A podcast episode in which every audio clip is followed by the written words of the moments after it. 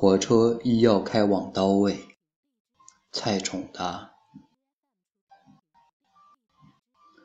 火车一要开往刀位，我生平一定曾路过你洗过澡的那条河，你的六岁还浮游在水面。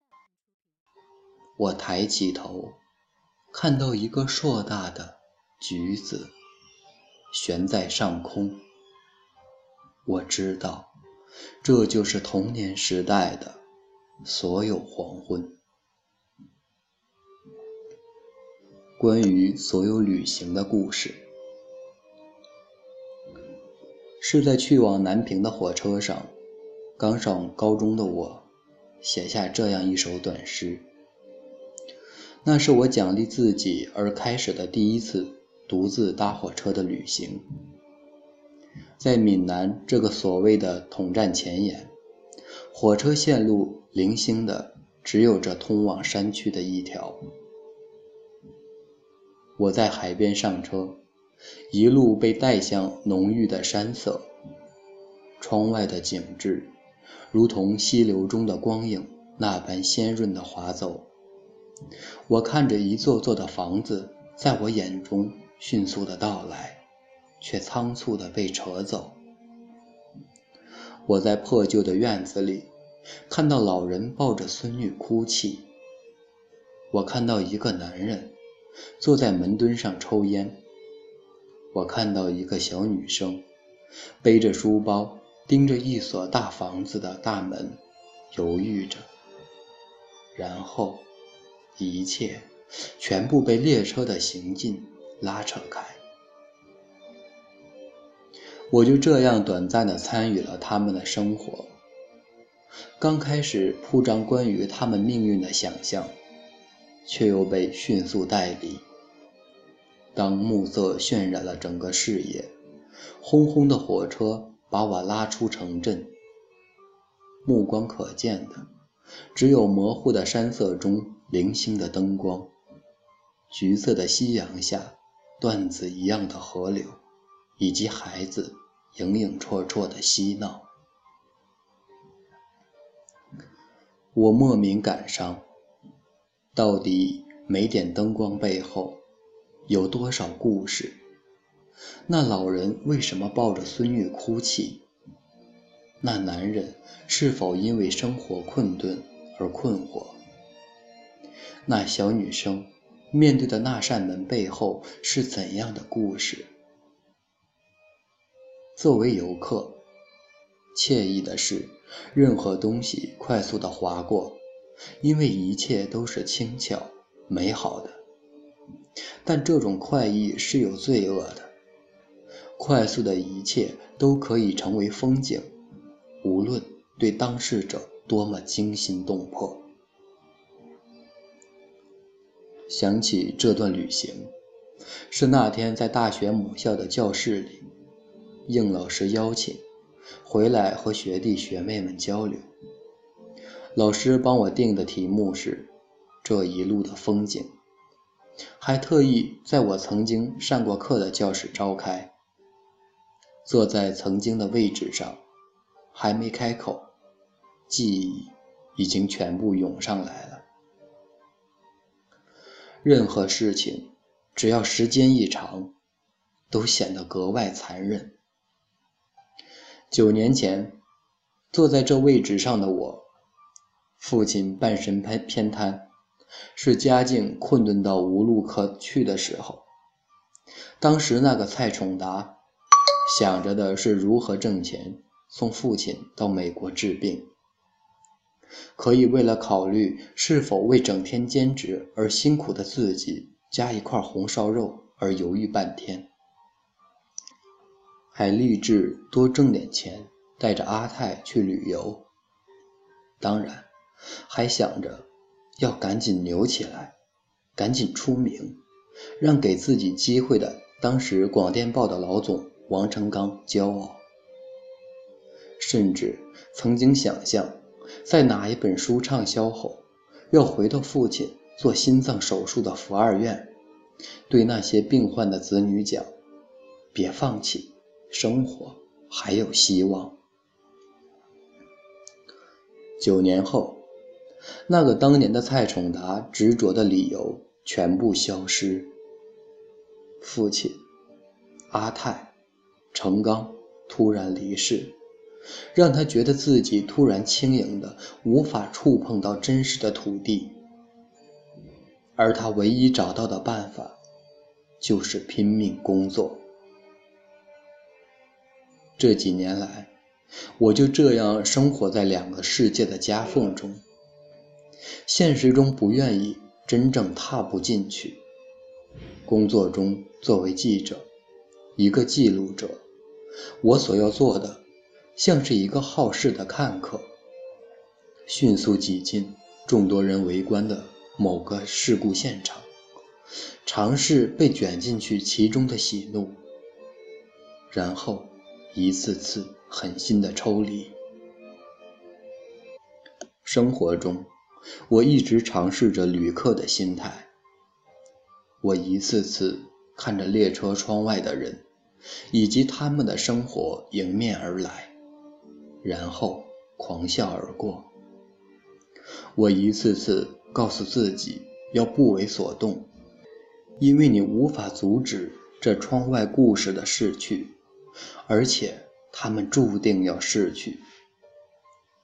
我真以为自己已经很胜任游客这一角色，已经学会了淡然，已经可以把这种旅游过成生活。这次匆忙返乡，是为了办港澳通行证，却意外被母校邀请，意外开启了过去的记忆。也因此意外的和现实迎面撞上，因此头破血流。我骑着摩托车在小镇乱逛，父亲曾开过的那家酒楼现在成了一个仓库，他开的那家加油站已经被铲平，规划建成了一个花园。阿泰居住过的那栋小洋房。现在成了挤满外来民工的大杂院。我最喜欢的那株玫瑰花，已经枯得只剩残枝。而到了泉州，程刚的副手，后来留守广电报的当副总编的庄总，拿着批文给我看，广电报明年将被关掉。那个下午，庄总极力邀请我一起吃晚饭。喝几杯，我找了个理由，急匆匆地走开。其实我没有所谓其他事情，其实我怕一出广电报的大门就失声痛哭。其实我怕，我怕他突然提及王总是如何为了这份报纸操劳过度以致猝死。我怕他会和我同时情绪失控。时光多残忍，那个懦弱但可爱的父亲，兢兢业业一辈子的所有印记一点都不剩下。那个过于狂热、战天斗地的兄长程程刚，短暂的燃烧生命，也就耀眼那一瞬间。而我深爱着的那个石头一样的坚硬的阿泰，还是被轻易的抹去。太多人的一生被抹除的这么迅速干净，他们被时光抛下列车，迅速的看不到一点身影。我找不到他们的一点气息，甚至让我平掉的地方也没有。而对于还在那列车中的我，再怎么声嘶力竭都没用。其中好几次。我真想打破那个玻璃，停下来，亲吻那个我想亲吻的人，拥抱着那些我不愿意离开的人。但我如何的反抗，一切都是徒然。我才明白，我此前并不是接受旅游这种生活方式，我那只是逃避。虽然我反复的告诉自己。既然人生真是个旅途，就要学会看风景的心情和能力。但我始终接受不了，活得这么轻盈，轻盈到似乎没活过。其实我并不愿意旅行，其实我更愿意待在一个地方，守着我爱的人，生根发芽。对那些我正在爱着，或者曾经爱过的人，我希望你们明白。我多么希望付出全部为你们停留。如今，我唯一能做的，就是把你们刻在我的骨头里。即使时光列车拖着我的肉身一路远行，至少你们的名字和名字牵扯的记忆，被我带走了。这是我对时间能做的唯一反抗。说实话，我一直不理解，也一直像个任性的孩子，接受不了，为什么时光这列车一定要开得这么快？为什么还要有各自那么多的分叉？我不知道我们这么急匆匆的，到底要去向何方？但我知道，或许不仅仅是我一个人在大呼小叫。那些静默的人，内心里肯定和我一样的潮汐。我不相信成熟能让我们接受任何东西，成熟只是让我们更能自欺欺人。其实那次旅游完回来，写了另外一首诗，叫《世界》。世界都不大。我可以哪里都不去，我可以在这里只看着你，直到一切老去。很幼稚的诗，但我很骄傲。即使过了九年，我依然如此幼稚。这是幼稚的我的幼稚的反抗。原谅我这么感伤，那是因为不仅是过去，现在的我。多想挽留住自己最珍惜的东西，却一次次无能为力。但我还是愿意这么孩子气的倔强抗争。我多么希望能和我珍惜的人一直一路同行，但我也明白，我现在唯一能努力的是，即使彼此错身了，我希望。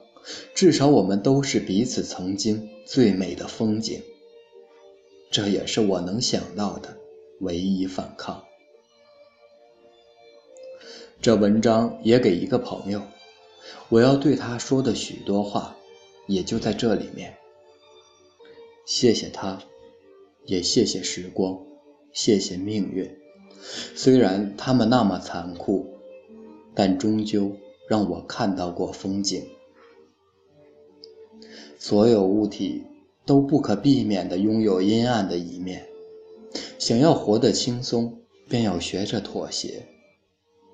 你在一篇博客里也写过：“我不相信成熟能让我们所谓接受任何东西，成熟只是让我们更能自欺欺人。”这样滋生的悲观情绪，是不是不可避免呢？